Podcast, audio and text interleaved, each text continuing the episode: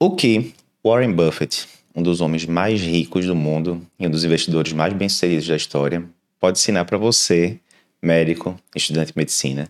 É isso que a gente vai ver hoje no podcast da semana do Cardio Papers. Olá, eu sou Eduardo Lapa, cardiologista, editor-chefe do Cardio Papers, e aqui a gente te ajuda a se atualizar em cardiologia, mesmo que você tenha pouco tempo para estudar. Aqui no podcast Cardio Papers, a gente discute tudo sobre cardiologia, mas não só isso, a gente vai além e discute outros temas de interesse para os médicos. Né? E essa semana a gente trouxe um conteúdo bem interessante, que é dicas de Warren Buffett, que ele deu não no contexto de medicina, mas que podem ser aplicados sim à medicina. Se você não sabe quem é Warren Buffett, um breve resumo aqui de um minutinho. Bem, Warren Buffett já está aí com mais de 90 anos, é um dos investidores mais bem-sucedidos da história. Né? Há décadas e décadas e décadas ele performa muito melhor do que o mercado de ações americano. E é um cara muito conhecido, super bem relacionado, enfim. E é um cara que dá dicas muito boas também de vida, enfim, que a gente pode empregar não só na parte de finanças, economia, mas em outros aspectos da vida. E é sempre interessante, né? Muitas vezes a gente da medicina a gente fica muito bitolado no sentido de ficar vendo só um, aspectos mais restritos do mundo. Você tende a ler, eu na faculdade era bem, só lia coisa de medicina não lia nada fora de medicina, na residência também não era muito diferente, mas de uns anos para cá a coisa foi melhorando nesse sentido. Então a gente sempre gosta aqui no Cardio Papers de trazer esses conteúdos além da medicina, mas que ajudam o médico também a ter uma qualidade de vida melhor, raciocinar melhor e assim por diante. Por sinal, antes de começar aqui o conteúdo, eu estou aqui com a camisa do Cardio Papers Experience, para quem está vendo o vídeo no YouTube. No Cardio Papers Experience, que é nosso grande evento ao vivo que a gente vai fazer dia 13 e dia 14 de outubro lá em São Paulo. Mais de mil pessoas tal, vai ser massa, super produção. A gente discute muito, lógico, sobre cardiologia, principais novidades da cardiologia em 2023, como tratar seu paciente com insuficiência cardíaca mais complicada, aula de arritmia, inteligência artificial e cardiologia, enfim, toda a parte técnica, mas também a gente discute temas além da medicina, como como faturar mais no seu consultório, como resolver problemas no padrão Cardio Papers e assim por diante. A gente está deixando aqui né, o QR Code na no vídeo do YouTube. E para quem estiver escutando no podcast, também tem um link de inscrição. As vagas são limitadas, boa parte das vagas já está ocupada. E vai ser um evento massa, não deixa de checar a programação no link aí que você vê na sua tela ou no link do podcast. Beleza, mas voltando então para Warren Buffett. A gente selecionou aqui nesse podcast sete lições de Warren Buffett, né? frases que ele soltou aí ao longo das últimas décadas e que a gente pode aplicar tranquilamente ao contexto né, da medicina. Primeira lição: Warren Buffett fala que a regra número um né, de investimentos é não perca dinheiro. E a segunda regra é não esqueça a primeira. Ah, Eduardo, isso é importante para todo médico, né? Vamos na hora de investir. Não, mas a gente não está falando exatamente de investimento. Qual é a analogia aqui que a gente pode fazer entre economia e medicina? Bem, essa regra número um é muito boa, né? Não perca dinheiro. Por quê? Na hora que você está investindo, qual é o seu objetivo? Primeiro, antes de tudo, você quer parar de perder dinheiro, porque se seu dinheiro, você ganhou ali mil reais no plantão e deixou ali aquele dinheiro embaixo do colchão, é fato, depois de algum tempo ele vai estar tá valendo menos do que mil reais, porque a inflação vai corroer o poder de compra desse dinheiro. Então, o princípio número um de qualquer investimento é: eu não quero perder dinheiro, eu quero que pelo menos né, os meus investimentos façam com que esse dinheiro fique ali no zero a zero e bata a inflação, no mínimo isso. Depois, óbvio, eu vou querer que renda acima da inflação, etc. O que é que eu não quero fazer? Exatamente o contrário. Além de não querer perder para a inflação, eu também não quero perder dinheiro mesmo, né? Botei mil reais no canto e agora só tenho 800. Perdi, né? Ruim. Se a gente vai para a medicina, não é muito diferente, não. Quando a gente recebe um paciente, né? primeira coisa, o que é que Hipócrates falava lá mais de dois mil anos atrás?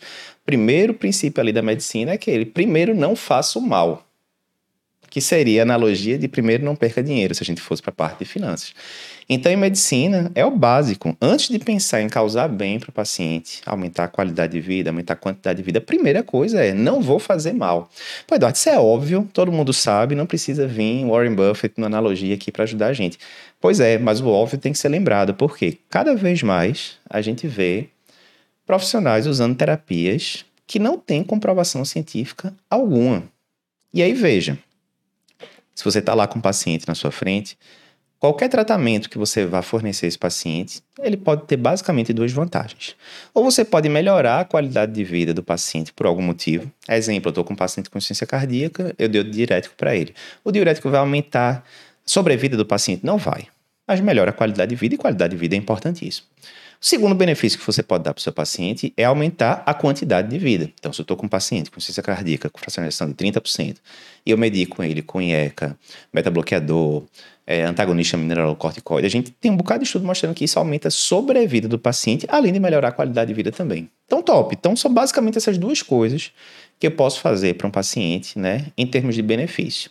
Se eu estou ali frente a um paciente saudável, ele não tem sintoma nenhum, e eu faço uma terapia que não tem benefício comprovado em aumentar a sobrevida, e como qualquer terapia que existe, pode ter efeitos colaterais. Será que eu estou fazendo um bom negócio aqui? E aí, mais uma vez, a gente tem aí vários exemplos, principalmente recentes na medicina, de terapias sem qualquer evidência científica. Vou citar um exemplo aqui, que o pessoal do Endocrino Paper já falou muito, né? Essas terapias com implantáveis de reposição hormonal, né? O pessoal do Endocrino Papers, que é a nossa marca de endocrinologia, já fez um podcast muito bom sobre uso de gestrinona, né, nos pacientes.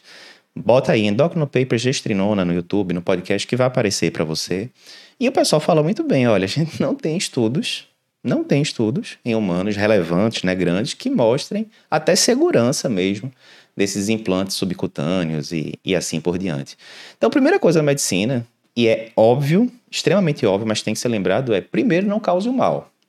É melhor você não fazer terapia alguma para o paciente do que você fazer uma terapia que tem pouca possibilidade de benefício e tem possibilidade de malefício, como qualquer terapia pode ter. Então, Aprenda, a gente vai falar isso depois, aprenda a interpretar os, é, os, as evidências científicas e veja se aquilo faz sentido. Por quê? Do mesmo jeito que o princípio número um de investimentos, economia, não perder dinheiro com seu investimento, o princípio número um de medicina é não cause mal para o paciente.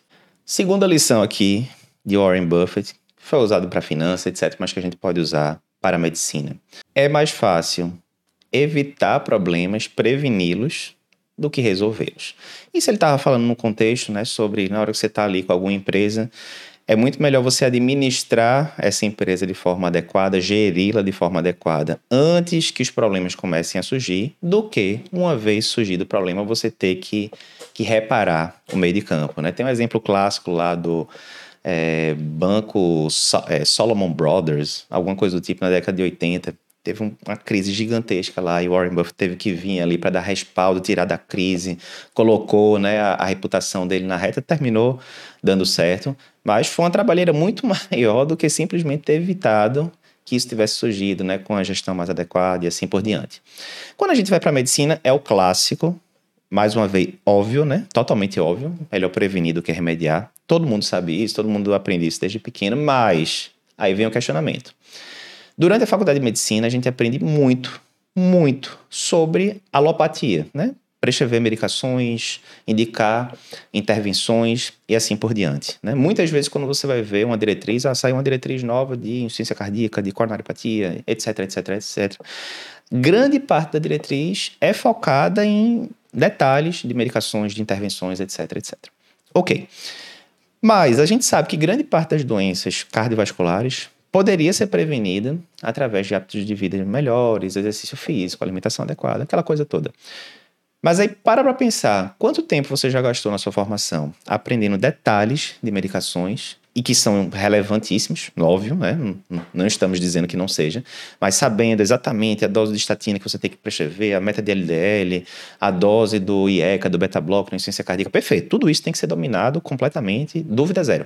Mas comparativamente, se a gente fosse colocar na balança, quanto tempo você aprendeu orientando um paciente com coisas básicas de prevenção? Exemplo, o paciente chega no seu consultório, ele está sedentário.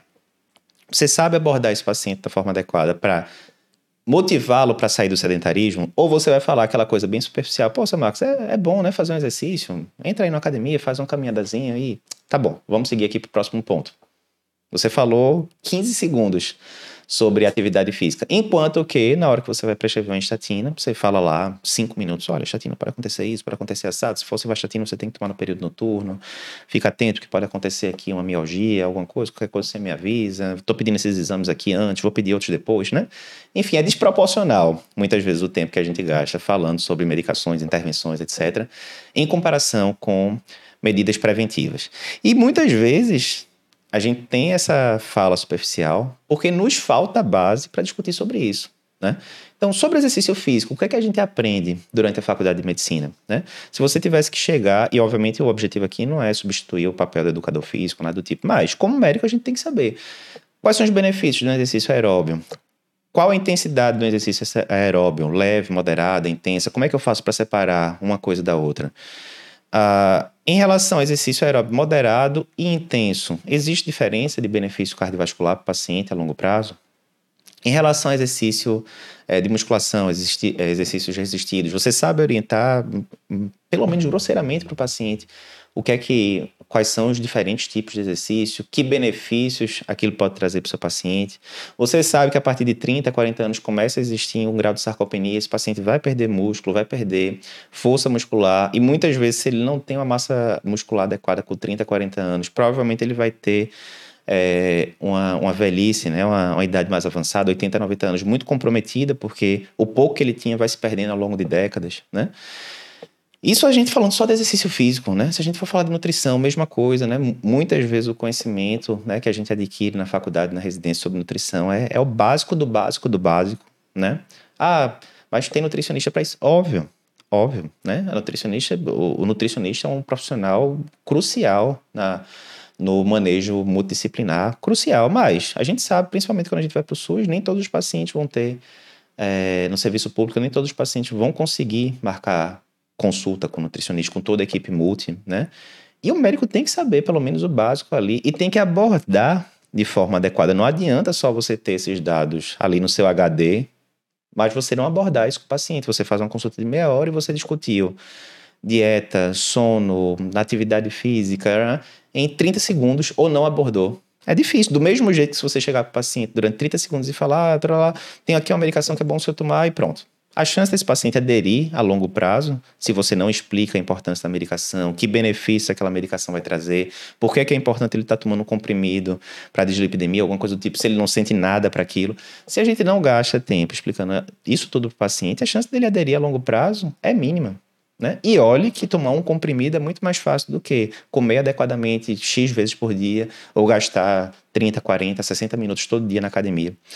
Então, se a gente não orienta o paciente em relação a essas medidas de prevenção adequadamente, aí é uma autocrítica, crítica né, à, medicina de uma forma geral, como como está estruturada muitas vezes, se a gente não toma o tempo para aprender sobre isso e aí explicar adequadamente para o paciente, provavelmente a gente vai chegar em resultado nenhum. E aí fica aquela história, né? Ah, mas os pacientes não. A boa e velha história de mudança de estilo de vida, quando chega na prática, nenhum paciente adere. Será que você está fazendo a sua parte? No, mesmo no mundo ideal, né? A equipe multidisciplinar fazendo tudo certinho, a gente sabe que a taxa de aderência não é essas coisas. É verdade. Mas se, a, se o médico, se a equipe multidisciplinar não está fazendo a sua parte básica ali em relação a orientações de mudança de estilo de vida, a chance que não é tão alta do paciente aderir fica ainda menor. Então, essa dica aqui de Warren Buffett, né?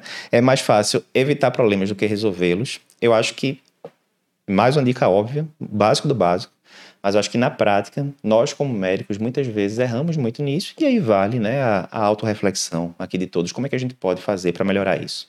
Terceira dica aqui de Warren Buffett para médicos. Esse aqui eu peguei duas frases, né, que, que ele já falou. Uma não é uma frase dele, mas que ele reproduz muito, que eu gosto bastante, que é essa. Vou pegar aqui, porque vou filar, porque é uma frase é, grande. Os grilhões do hábito são leves demais para serem sentidos, até que ficam pesados demais para serem rompidos. Né? É o poder do hábito. Então, às vezes, hábitos ruins, vamos pegar um hábito aí de alimentação, se alimentar mal Aquela coisa ali você está comendo, né? Açúcar refinado demais, alguma coisa do tipo, não está nem notando. De repente, quando você vai ver, aquele hábito já está é, totalmente ali embebido ali no seu estilo de vida e você não consegue mais. É muito difícil você romper esse hábito agora, uma vez que ele foi estabelecido, né? E aí vira os grilhões, né? Você ficar aprisionado naquilo, trazendo consequências ruins para sua saúde, etc. Mas tem um lado bom também, que é, a, seguindo essa linha de hábitos, tem a, essa segunda frase que é muito boa. Não é preciso fazer coisas extraordinárias para obter resultados extraordinários. Esse aqui é muito interessante. Ele fala muito no contexto de investimento, isso, que no sentido seguinte. Quando a gente vai lá para aquelas questões de, de investimento e tal, tem várias variáveis que vão repercutir em quanto você vai ter de dinheiro acumulado depois de um tempo. Tem quanto você está aportando todo mês, quanto é que foi o aporte inicial, qual a taxa de juros né, acima da inflação que você está ganhando em determinado investimento. E tem a questão do tempo. Quando você coloca ali na, na equação total, dessas variáveis todas, qual é que faz mais diferença? É o tempo, né? Então, se você consegue segurar um investimento normal, né? Sei lá, vou reproduzir a, o, o, retorno da bolsa americana, né? Não vou ganhar do mercado nada, vou investir aqui no, no, no fundo indexado, um ETF, enfim, coisa simples, né, de fazer. E pronto, eu vou ficar aqui investindo aqui X reais todo mês durante 30 anos. É fato, se você. Nada demais, certo? Você não teve que estudar um milhão de coisas de finanças, você foi uma estratégia super simples, mas você conseguiu persistir mais do que a maioria das pessoas. A maioria das pessoas não vai ter a, o hábito, a resiliência de todo mês estar investindo durante 30 anos sem tirar dinheiro, etc. É fato, depois de 30 anos você vai estar com um montante né, muito relevante se você for pegar aí o as métricas históricas de mais de 100 anos, tal, você vai estar com um montante super relevante depois de 30 anos. Fácil falar, difícil fazer. Por quê? Aí é aquela questão. É fácil a gente adquirir hábitos ruins, né? Se alimentar mal, coisas do tipo, e dormir tarde, mexendo em celular e terminar dormindo pouco tempo, coisas do tipo. E os hábitos bons, as virtudes, não são tão fáceis de serem feitas. Por que, que isso é importante? Né? É a questão dos juros é, compostos, né? que o pessoal da, fala da, de finanças, que é a oitava maravilha do mundo, né? É, brincando, mas os juros compostos eles não servem só para finanças, eles servem basicamente para tudo. Né? Então, se você for pensar, vamos pegar aqui um médico, né, cardiologista, etc. A gente sabe que a quantidade de informação que está saindo né, toda semana, art vários artigos novos, todos os meses várias diretrizes novas tal. Difícil acompanhar isso tudo. Muito difícil. Aqui no Cardiopapers a gente tem uma, uma, equipe de mais de 40 né, cardiologistas, etc., colaborando. Ainda assim, é difícil dar conta do recado de tudo. Como é que você se faz para se manter atualizado? Óbvio, você pode tentar ir por conta própria. Olha, eu vou entrar aqui em meio mundo de site, vou fazer uma, uma compilação e por aí vai. É o mais eficaz? Provavelmente não. Você vai gastar muito tempo para isso, vai ter muita coisa ali que é ruído, que é notícia que não é tão importante e tal. Mas, por exemplo, você pode entrar no site do Cardiopapers todo dia, cardiopapers.com.br. A gente tem centenas de milhares de acessos todo mês. E o que é que vai ter lá? Todo dia vai ter notícia para você, e essa notícia já foi compilada pela equipe da gente e já foi colocada lá na linguagem didática. Enfim, um pequeno hábito. Um pequeno hábito. Vou gastar 5, 10 minutos todo dia aqui, lendo o site do Cardio Papers, entrando no Instagram, vendo a postagem do dia e tal. 10 minutinhos. 10 minutinhos. Se você comparar depois de 1, 2, 3, 4 anos, a pessoa que gastou esses 10 minutinhos por dia, que é nada, né? 10 minutos, que gastou 10 minutos todo dia para fazer isso, com outra pessoa que basicamente ficou ali no piloto automático, ah, quando vier uma coisa que chama muita atenção, eu dou uma olhada, senão vou tocando minha vida, não vou estudar não. A diferença depois de alguns anos, e quanto maior o intervalo de tempo que você vai ver, assim como o dinheiro, quanto maior o intervalo de tempo, maior vai ser essa diferença. Vai ser uma diferença gigantesca. E aí veja, é alguma coisa extraordinária você tirar 10, 15 minutos do seu dia para estudar? Nada de extraordinário. O dia tem 24 horas, você tirou ali 10, 15 minutinhos. É nada isso, né? É uma coisa totalmente ordinária, entre aspas, no sentido de ser qualquer pessoa consegue fazer. É uma coisa comum.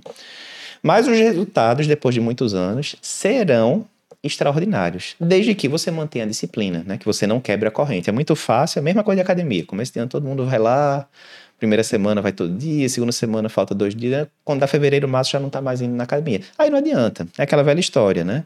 O hábito, o bom é aquele que de fato você vai ficar repetindo constantemente, etc, etc. É a história do feito melhor que perfeito. É melhor você estudar 15 minutos por dia todo dia e manter isso por anos do que você querer estudar duas horas por dia e depois de uma semana você ter desistido. Feito melhor que perfeito, né? Então, mais uma vez, essas duas frases aqui de Warren Buffett falando sobre o poder dos hábitos, isso vai ser muito importante para finanças, sim, você ter a resiliência de investir todo mês, de não ficar tirando dinheiro para comprar bobagem, etc, porque aí você vai perder o efeito dos juros compostos, você vai quebrar ali a, a sequência. Mas isso vai servir para tudo na vida, inclusive para estudo em medicina, aperfeiçoamento e, e assim por diante. Quarta dica de Warren Buffett para médicos, uma frase muito boa essa daqui. Gerenciar sua carreira é como investir. Ou seja, o grau de dificuldade não vai acrescentar nada. Tanto Warren Buffett quanto Charlie Munger, né, que é o parceiro dele de décadas, ambos com mais de 90 anos, eu acho que Charlie Munger, eh, Charlie Munger já está chegando perto dos 100. Eles sempre falam uma coisa que várias outras pessoas falam, Steve Jobs falava, tal, que é aquela história, Leonardo da Vinci, a simplicidade é o grau máximo de é, sofisticação. Então você sempre deve tentar fazer as coisas da forma mais simples que seja possível e eficaz. Não adianta também você simplificar demais, a coisa não dá resultado. Né? Em investimentos, Charlie Munger, Warren Buffett fala a mesma coisa. Olha, depois que eu bater as botas aqui, depois que eu morrer, eu quero, eu prefiro, oriento que os meus investimentos sejam colocados em, em ETFs americanos, né, que vão reproduzir basicamente o, o, o desempenho da bolsa americana e ponto final. Isso para minha esposa, meus filhos, etc. E acabou. Coisa mais simples que tem e ponto final. Né? Ambos já falaram declarações similares a isso no passado. E eles falam muito isso, né? A questão do círculo de competência. Né? Círculo de competência é o quê? É o que você domina. Então, se você é um cardiologista, está atualizado e tal, está dentro do seu círculo de competência manejar um paciente com insuficiência cardíaca, um paciente hipertenso, um paciente dislipidêmico e tal. Já se chegar um paciente hipertenso e com felcromocitoma, você pode até dar o diagnóstico, tá, mas provavelmente, provavelmente você não está tratando felcromocitoma com frequência. Então, será que está no meu círculo de competência tratar esse felcromocitoma sozinho? Ou será que não é bom pedir ajuda da endocrinologia e assim por diante? Provavelmente sim. Por quê? Porque fugiu do seu círculo de competência. Já é uma coisa que você não está vendo todo dia, então provavelmente você não vai prover o melhor cuidado para o seu paciente. Nesse exemplo hipotético. Então, é isso, a gente tem que ser, tem que manter as coisas simples, tem que se manter ali no nosso círculo de, de competência e assim por diante. Por que, que isso é importante, né? Essa questão de manter as coisas simples, elas podem ser é, colocadas em toda, todos os campos da vida, né? Digamos, a pessoa está lá, acabou a formação em cardiologia e vai fazer a prova de título de cardiologia. Exemplo prático, ela nunca fez a prova de título de cardiologia na vida, ela vê lá o edital, é um bocado de assunto, um bocado de referência, Aí a pessoa começa a pensar, putz, é, vamos ver como é que eu posso fazer aqui. Eu posso ler todas essas referências que estão aqui, eu vou ler o Brown inteiro, eu vou ler as diretrizes todas, que são, enfim, dezenas. Vou ler o livro da SBC, vou pegar as provas todas dos últimos anos, vou resolver questão por questão, vou descobrir cada questão, onde é que está sendo respondida. Vou fazer um mega resumo aqui que junta tudo. Enfim, já deu para perceber que isso aí vão ser centenas e centenas e centenas de horas gastas para fazer esse processo, né? Será que essa é a forma mais simples de resolver o problema, entre aspas, passar na prova de título? Ou será que eu posso usar a modelagem? Modelagem é o quê? É um conceito que o pessoal fala muito que é tem alguma coisa que você não sabe fazer, tranquilo. 99,9% das vezes, alguém já vai ter feito aquele trajeto todo, já vai ter descoberto o caminho, e em vez de você querer reinventar a roda, você vai seguir o caminho que já foi aberto, né? A clareira ali no meio da floresta, que já foi aberto para outras pessoas. Simples assim. Não sei investir. Eu vou ler todos os livros do mundo que tem de investimento, etc, etc. Ou eu vou encontrar alguém que já investe há anos, décadas, e seguir os passos que essa pessoa está dizendo mais simples o segundo caminho. Eu nunca fiz a prova de, de cardiologia. Eu vou ler tudo que tem do assunto, gastar centenas de horas com isso, ou eu vou seguir o caminho que a maioria das pessoas que passaram nos últimos anos seguiram. Né? Meio óbvio. Vou comprar um carro novo. Nunca comprei um carro na vida, digamos. Vou comprar um carro novo. Tem 300 modelos diferentes no mercado. Vou ver cada um desses 300 modelos, montar uma planilha gigante com vantagem, desvantagem? Ou vou falar com algum amigo meu que já comprou 10 carros na vida, que entende pra caramba de carro e posso dizer ali rapidamente para ele as minhas necessidades, ele já me dá ali cinco opções e, e a coisa fica mais simples. Então, é isso. Você tem que simplificar, porque a vida já é complexa demais, já tem informação demais vindo, tudo ao mesmo tempo, né? E a gente não é só médico, é médico, é, pai, mãe, namorado, marido, esposa, filho, tem que comprar as coisas da casa, tem que dar plantão, enfim. Então são várias atividades ao mesmo tempo, então você tem que levar, simplificar ao máximo cada atividade dessas, desde que essa simplificação traga resultados bons. Então, exemplo, a pessoa vai fazer prova de título, não quer gastar centenas e centenas de horas protocolando tudo sozinho do zero. Rapaz, a maioria do pessoal que passou em 2022 na prova de título, por exemplo, fez o quê? 65% dos aprovados na prova de 2022 foram alunos do Cardio Papers, seguiram o GPS do Cardio Papers. Em 2021 foram 60%. Bem, claramente parece ter um caminho aqui bem consolidado. 60% no ano, 65% no outro. Seguiram o mesmo método? Provavelmente é melhor seguir esse método e a coisa já vai estar lá toda destrinchada para mim. Muito mais simples, né? Ou a pessoa quer aprender a investir, é médico e quer começar a aprender a investir Mesma coisa, você pode começar do zero, ou tem lá o pessoal do é, Médico Michael lá no Instagram, né? Colega nosso, gente boníssima, nefrologista. Tem o curso de Finanças Dominadas, né? Que já ensinou milhares e milhares e milhares de médicos a investir de forma, né? Sem maiores complexidades, coisas que qualquer médico consegue fazer. O curso é totalmente voltado para médicos.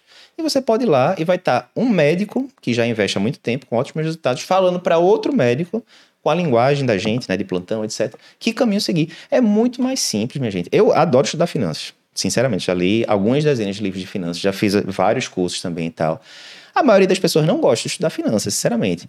É uma coisa, é aquela velha história. Vida adulta você não faz só o que gosta, você tem que fazer o que dá resultado. Tem como não estudar finanças? Sinceramente, não tem como. É uma área muito importante da vida para a pessoa não estudar. Do mesmo jeito que uma pessoa que não é profissional de saúde não tem como ela não estudar alguma coisa sobre hábitos de vida saudável, etc. Vai dar ruim, porque é uma área muito importante da vida.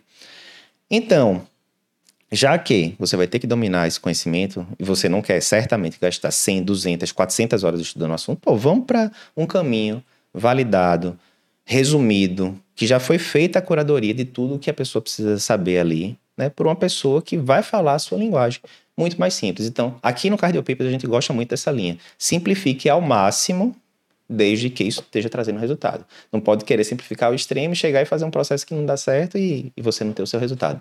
Mas se está dando resultado, vamos simplificar ao máximo, porque de complexo já basta a vida. Quinta dica aqui do Warren Buffett para médicos. Frase muito boa também, né? Essa não é dele, mas ele, ele repete muito também, né? Alguém está sentado à sombra hoje em dia porque lá atrás alguém plantou uma árvore. Esse conceito, né, mais uma vez, eles falam lá em, em questões de finanças, mas se a gente trouxer aqui para o, o mundo da medicina, muitas vezes a gente olha as coisas como se elas fossem garantidas, como se elas sempre estivessem lá, e a gente não dá valor a tudo aquilo. Vou dar um exemplo. Você chega lá, eu fiz residência de cardiologia no INCOM. E aí você chega lá, um hospital gigante, na época acho que tinha, sei lá, 600 leitos, alguma coisa assim, com cento e poucos leitos de UTI. Hospital super bem estruturado, com áreas divididas, né? Área de coronariopatia, área de valvopatia, área de insuficiência cardíaca tal, enfim. E você chega lá, é muito comum, logo quando você chega, você ficar encantado, né? Pô, que massa, um hospital só de cardiologia e tal. Mas aí a rotina vai acontecendo e depois de um, dois meses você já tá achando aquilo tudo normal, né? E muitas vezes já tá achando, como qualquer outro canto, qualquer, nenhum canto é perfeito, você se pega em um plantão, em um rodízio, reclamando de coisas do dia a dia e não dando valor para todos os benefícios que você está podendo usufruir, por exemplo, né, numa, numa residência desse tipo, né? E aí você esquece que para aquele hospital, aquele hospital não existiu ali sempre, né? Tô dando exemplo de qual, mas podia ser para qualquer grande serviço e tal. Aquele hospital não teve ali sempre. Ele teve que ser construído do zero. É uma trabalheira, né? quem já fez obra em casa sabe, né, que para você reformar um quarto de um apartamento é uma trabalheira do cão. Imagina você subir um hospital de 400, 500, 600 leitos do zero. Pois é, bronca grande. Alguém teve que estruturar aquela equipe inteira de milhares de profissionais, e aí, mais uma vez, quem já geriu empresa sabe como é complicado. Aqui no Cardio Papers, hoje em dia, a gente tem 50, 60 funcionários, alguma coisa do tipo. Dá um trabalho do cão de gerir o pessoal todo. Imagina um lugar com mil, dois mil funcionários. É, os serviços todos tiveram que ser construídos por pessoas que muitas vezes dedicaram décadas da vida para aquilo, que publicaram já artigos em vários periódicos importantes, que escreveram as diretrizes e tal. E de repente você está ali, lógico, sangue, suor e lágrimas, deu trabalho passar na residência, aquela coisa toda, mas você está ali com tudo aquilo à sua disposição e depois de algum tempo você acha que aquilo ali, não, isso aqui é normal e você está reclamando porque está faltando algum exame ali no hospital tal. E você está focando muito mais no lado negativo do que no lado positivo. Comuníssimo acontecer isso em todas as áreas da vida. Todas as áreas da vida. E você esquece muitas vezes que aquele lugar que você está ali naquele momento era o lugar que você sonhava estar um, dois, três anos atrás e que, né, sangue, suor e lágrimas que você deu aí no meio do caminho para conseguir entrar naquele serviço e tal. Então, essa é uma frase aqui simples também, de Warren Buffett. Mais uma vez, não é dele, isso aqui ele está reproduzindo, não sei de quem é a frase inicial, é, original. Mas serve aquele sentimento de gratidão com tudo na vida. Com tudo na vida. Muitas vezes, mesma coisa. Muitas vezes você já está lá, numa fase mais avançada da carreira, 35, 40 anos, no seu consultório, né? Ganhando já um valor razoável tal. E você está focando em coisas ali, né, que podem não estar tá dando certo e tal. E aí quando você vai ver, rapaz, eu cheguei até aqui agora, porque, ó, a minha faculdade de medicina, que foi construída, deu um trabalho do cão lá décadas atrás, o tanto de professor que eu tive no meio do caminho, que me ajudou a me formar como médico bom, e depois a minha formação na especialidade, mesma coisa, várias pessoas estavam lá, lá é aquela história, não existe, os americanos falam muito do self-made, né? Aquela pessoa que se fez sozinha, saiu do zero e se construiu.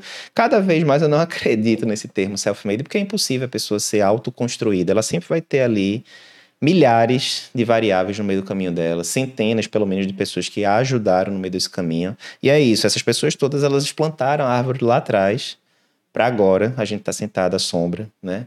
E poder ter, né? conteúdo de qualidade gratuito na internet e assim por diante, né? Então, essa lição acho que é muito boa para a gente lembrar da questão da gratidão e que as coisas que muitas vezes a gente acha que é garantido e tal, não são, poderiam não existir se não fossem grandes pessoas que existiram no passado e que colaboraram para a gente chegar onde a gente está hoje. Sexta dica de Warren Buffett para Américos, frase muito boa.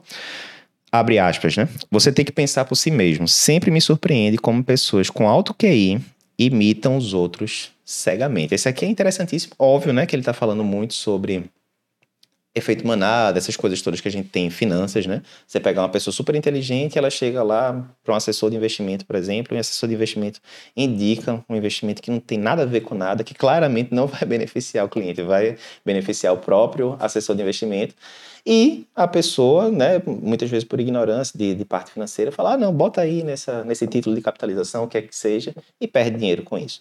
Ok, em parte finança é bem simples de explicar. Em medicina também é super simples. Por quê? Né? A gente sabe, a maioria das pessoas que fazem medicina estudaram pra caramba para chegar lá, né? Pessoas inteligentes, aptas, capazes. E muitas vezes na faculdade de medicina e depois dela, a gente não é ensinado a questionar as coisas, né?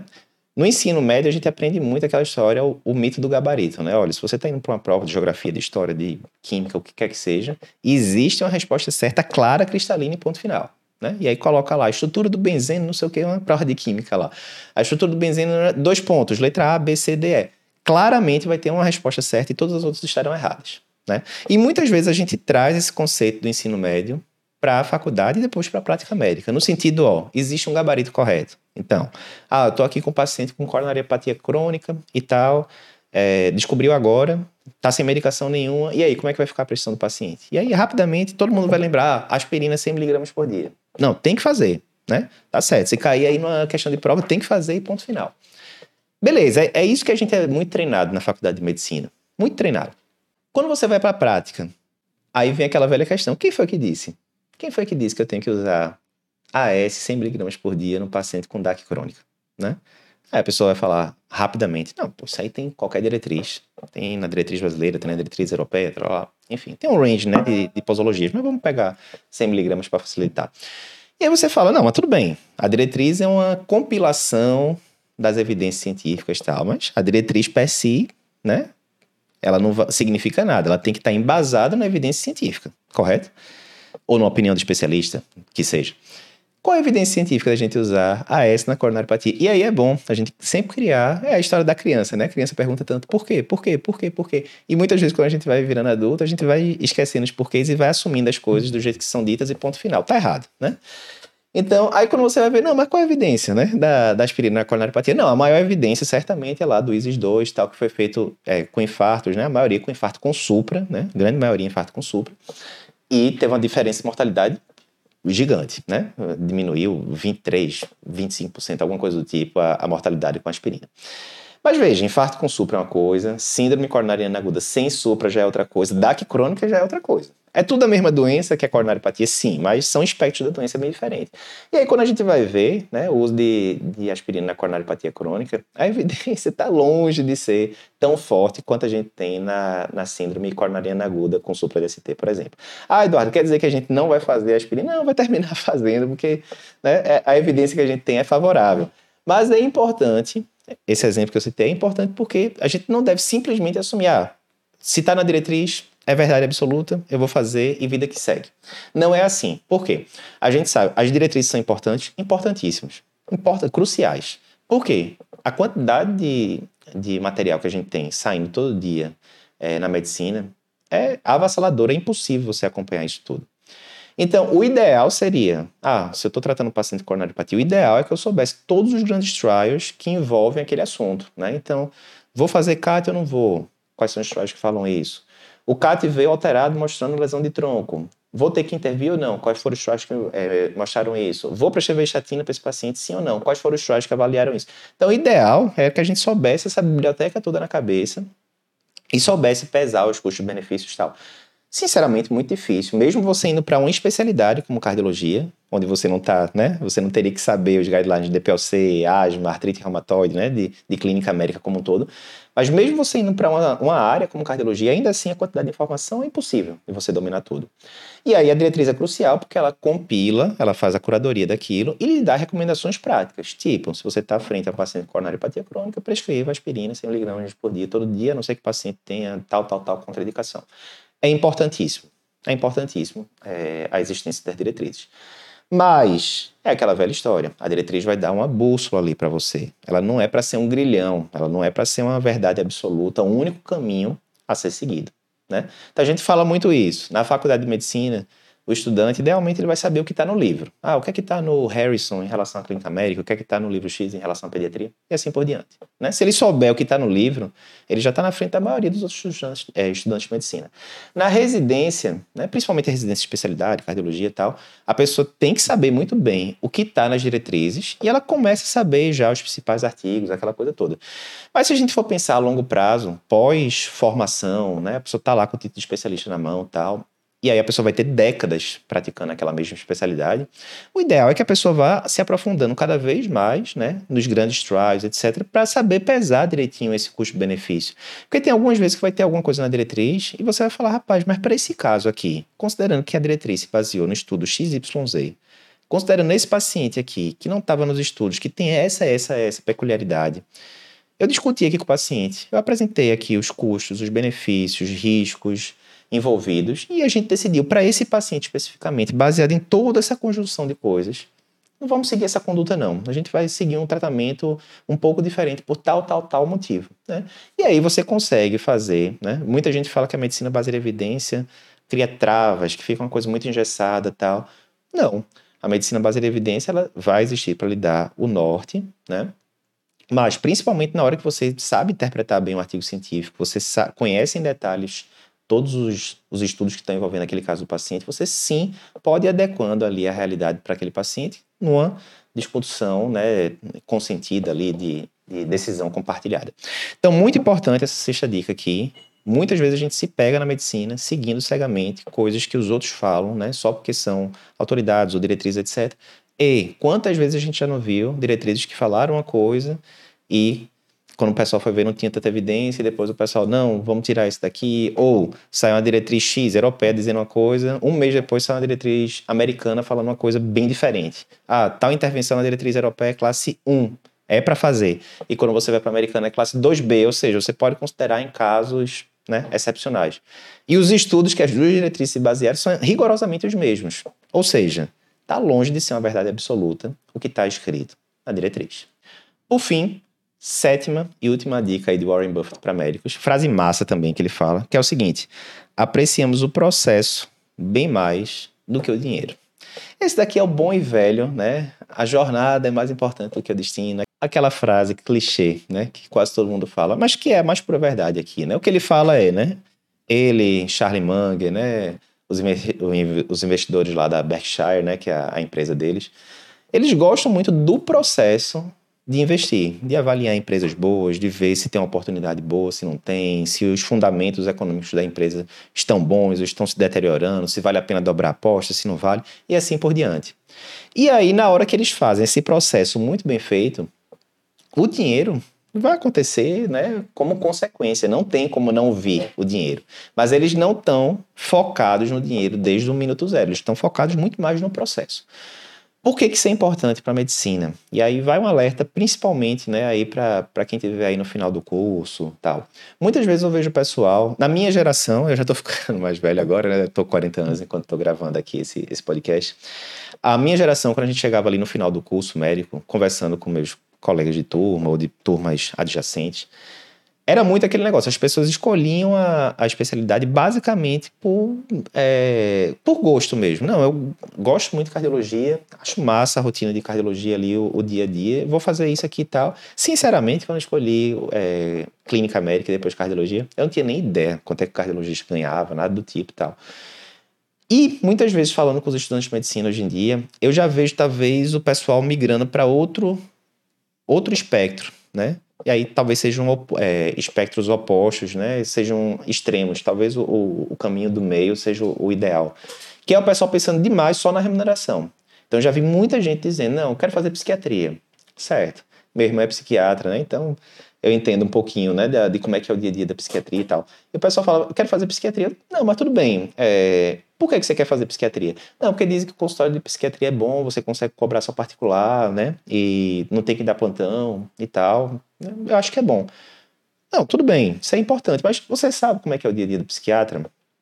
A pessoa fala, não, passei ali num ambulatório no outro, pareceu ser legal.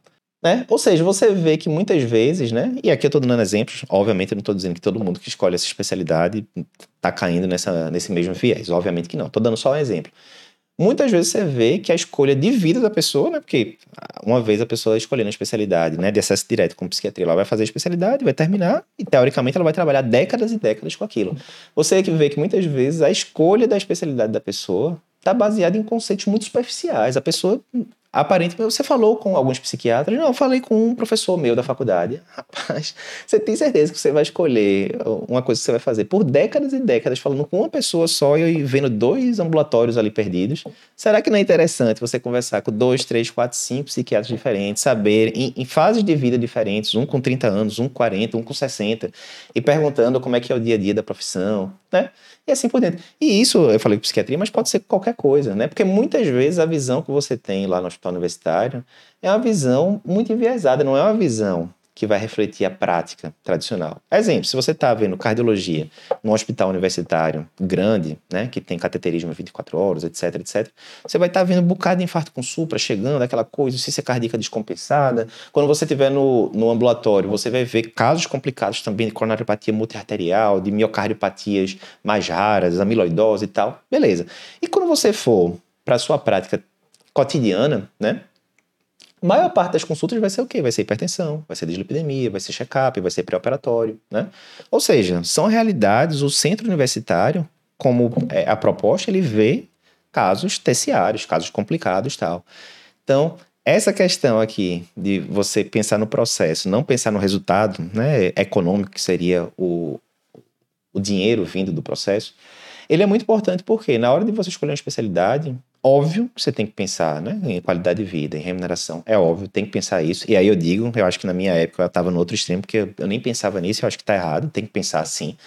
Mas você tem que lembrar que você vai fazer aquilo, teoricamente, por 30, 40 anos. É muito tempo para você fazer alguma coisa que você não adore o dia a dia.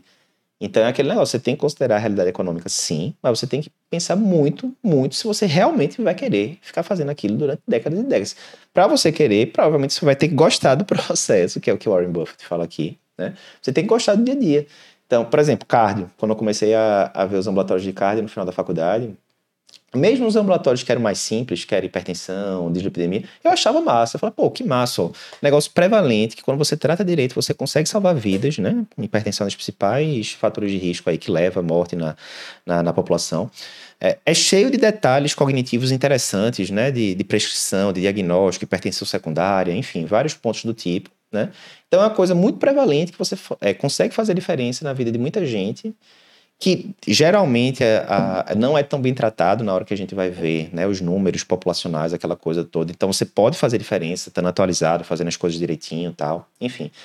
E eu gostava muito tanto da parte complexa da cardiologia, né, hospital terciário e tal, mas gostava muito do feijão com arroz também, né. Então você tem que pensar isso. Ah, quero fazer, nesse exemplo, quero fazer psiquiatria. Ah, como é que é a realidade do hospital terciário? É assim, assim, assado, certo. Mas certamente o consultório do dia vai ser diferente. Provavelmente vai ser muita ansiedade, muita depressão e tal eu estou satisfeito de fazer, sei lá, sete, oito, nove turnos de consultório por semana, vendo majoritariamente ansiedade, depressão, etc. Né? Estou satisfeito, acho massa. Show. Então você está gostando do processo. Se você gosta do processo, você vai fazer isso durante 20, 30, 40 anos da sua vida e inexoravelmente os resultados financeiros vão vir. Né? Então é isso. Apreciamos o processo bem mais do que o dinheiro é crucial para você se manter ali com interesse na profissão durante décadas e décadas. Lembra sempre que, assim como nas finanças, onde você sempre deveria olhar o longo prazo, e longo prazo aí não vai ser dois anos, três anos, cinco anos. Longo prazo em finanças é 10, 20 anos para cima. Em profissão deveria ser a mesma coisa. Você não deveria estar tá pensando, ah, eu vou escolher especialidade X porque está pagando bem agora, Três anos atrás nem pagava tão bem, não, mas agora está em alta, está pagando bem. Rapaz, se tem esse movimento, e muitas vezes tem esse movimento pendular, uma especialidade X está em alta no momento, está em baixa em outro, isso acontece naturalmente. Você vai mesmo escolher o que você vai fazer por décadas da sua vida baseado nisso, só, só pensando no dinheiro, a chance de insucesso é razoável. Você pode até conseguir dinheiro, mas talvez você esteja desanimado depois com o dia a dia da profissão. E aí, mais uma vez, lembra se você dorme 8 horas por dia, você trabalha 8, 10 horas por dia, você vai ficar mais tempo no trabalho do que você vai ficar com sua família, por exemplo. Então, é uma decisão bem importante. É isso, pessoal. Espero que vocês tenham gostado, né?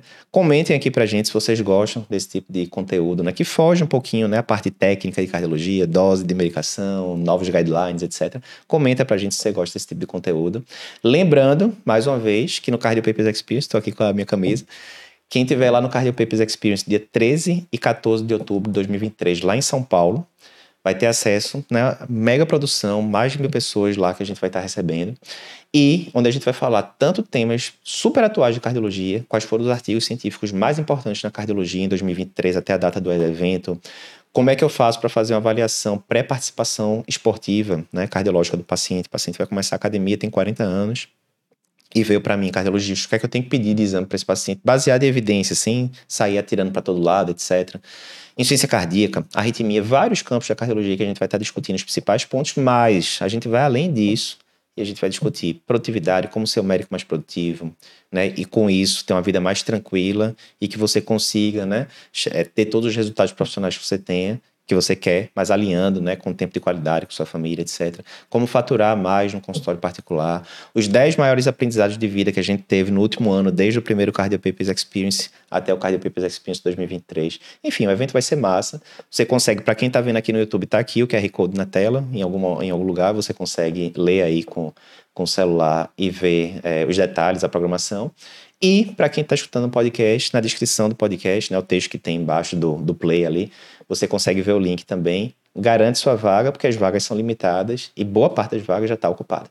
É isso, até o próximo episódio.